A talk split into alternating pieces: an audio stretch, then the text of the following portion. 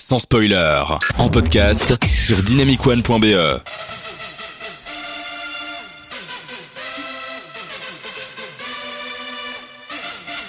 Il est l'heure, fini l'heure de temps. En- Encore un vrai bruxellois là pour le coup, euh, Stromae qui va sortir dans 2-3 semaines je crois son nouvel album. Alors continuons sur Bruxelles. Les gars, est-ce qu'il y a des endroits à Bruxelles que vous avez imaginé ou vu ou, ou fantasmé où vous pensez que ça pourrait faire une super scène pour un film? Alors moi directement je pense au palais de justice. Alors effectivement on a parlé de ni juge ni soumise Ouais. qui est euh, on voit le palais de justice même de l'intérieur ce qui est superbe. Mais j'aime bien enfin je trouve que le, le bâtiment est tellement démesuré, tellement euh, bah, majestueux, tellement imposant que je pense que ça pourrait faire un super bon ob- objet de cinéma. S'il n'y avait pas les échafaudages. j'allais dire Mais en même avec ou sans les échafaudages. On est en 2020 donc peut-être qu'on peut les, fa- les faire passer aux effets spéciaux.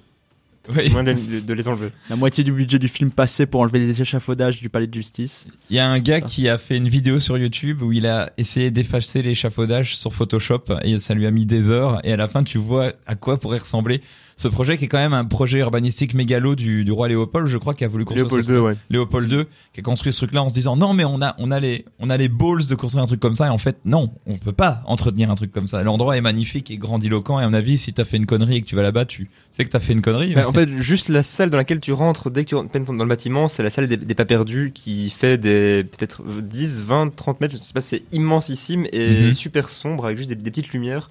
C'est déjà un endroit magnifique pour faire des scènes de cinéma, je pense. Mais il y a des, il y a pas de, des projets qui ont été tournés là. je- Antoine Daniel a tourné un What the Cut là, je sais. Bon, voilà, on a les références qu'on mérite. Ah oui, oui, je vois l'épisode. Ouais, le dernier épisode. Ouais. Donc si Antoine Daniel a pu euh, tourner un- un- une vidéo YouTube là, euh, tout le monde peut, tu vois, je me dis.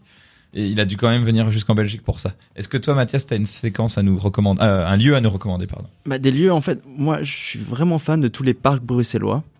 Mhm. Et je trouve qu'il y a tellement d'ambiances et de parcs différents que tu peux vraiment, vraiment faire plein de scènes avec plein de, dans plein de styles différents. Par exemple, moi, j'ai un parc près de chez moi qui est tout petit, c'est le parc Bruman. Mhm. Et à chaque fois, moi, j'allais courir là-bas euh, en jogging le, le soir. Lumière comme ça, et tu vois les chiens avec leurs colliers, et leurs yeux qui brillent dans le noir. Et une ambiance un peu euh, comme ça, sombre, euh, un peu thriller comme ça. Cool. Moi, j'ai envie de vous dire, on est à l'image de ce qu'on fait à Bruxelles. Il y a beaucoup Ouais. de bars que j'ai vus que je trouve qui Ah. pourraient être super bien.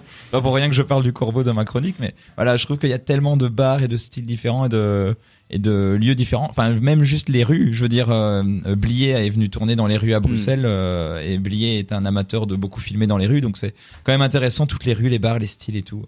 Mais justement, euh, Blier a tourné à l'Etc.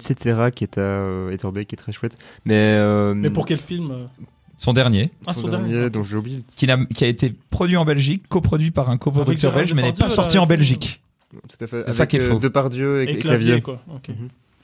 Mais justement, j'ai dit que ça, c'est pour moi, c'est un des clichés du- des, des films, des films bruxellois sur Bruxelles, c'est toujours qu'il y a une scène de café. De, pour montrer le vieux Ouais. café bruxellois à l'ancienne. Paris aussi, hein, il- je trouve, je trouve que le- il y a la plupart des films qui se passent à Paris. Mais ça, il y a- ça y a une fonctionne scène de bien, je bar. trouve. Enfin, je trouve, mais, mais c'est quand même un truc que je trouve dans beaucoup, de films bruxellois de montrer un café un peu typique du centre-ville. C'est ça.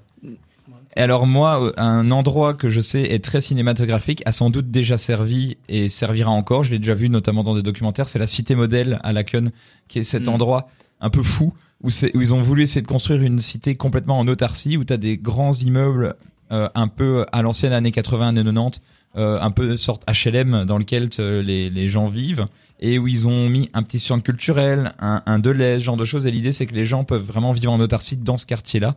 Et c'est à la fois extrêmement moche et en même temps fascinamment rétro-futuriste. C'est Louvain-la-Neuve, quoi. C'est un peu Louvain.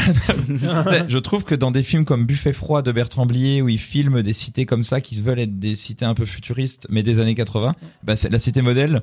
Blier aurait pu faire Buffet froid dans la cité modèle, par exemple, tu vois. Donc Mm. euh, la Je cité modèle a un truc. Ah non, c'est c'est très intéressant euh, ce qu'ils ont voulu faire avec ce quartier. Qui, évidemment, ils ont voulu faire ça en se disant euh, tout Bruxelles va devenir comme ça et ce ne sera pas le cas. Donc voilà, ça c'est le- un gros potentiel cinématographique ce genre de truc là. Et toi, Robert? Bah moi j'avoue je connais pas euh, Bruxelles autant que vous puisque j'y habite pas. Euh, une fois quand je suis allé chez toi, il y a un parc tout près de chez toi là, euh, av- avec des, super grandes. Josapha? Ouais je crois. ou l'UIAP? Et là aussi comme toi il y avait une Ouais. ambiance un peu particulière la nuit. Oui. Il y avait une brume comme ça, euh, les, les lampadaires euh, super minimalistes comme ça.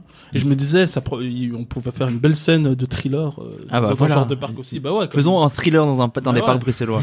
c'est ça, le projet. ça, évidemment. Attaque botaniste. Ouais. J'ai le titre. Il y a aussi un lieu que je- j'aurais pas pensé, mais par contre que j'ai trouvé super cool dans un film que j'ai vu qui s'appelle Le Fidèle, qui est aussi tourné à Bruxelles. C'est les tunnels bruxellois, la nuit, en voiture, Ouais. ça claque.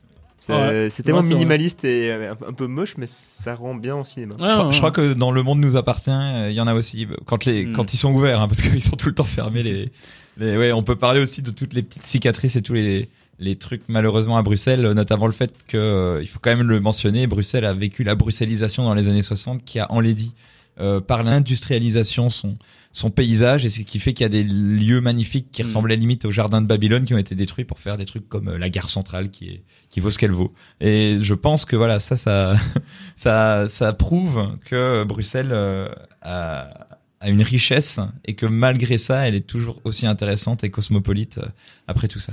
Super euh, tour d'horizon de la ville de Bruxelles, super euh, idée en tout cas de, de parler d'une ville. Je sais pas de quelle ville on parlera la prochaine fois, mais je pense que c'est quelque chose qui va revenir en tout cas, c'est super. On parlait de Charleroi, non c'est... Un Ah, hein. Charleroi, il y a- ah oui, il y a- on peut faire toutes les villes de Belgique avant même de s'intéresser à l'international, hein, je pense. hein. Et euh, Namur is the new euh, New York. hein.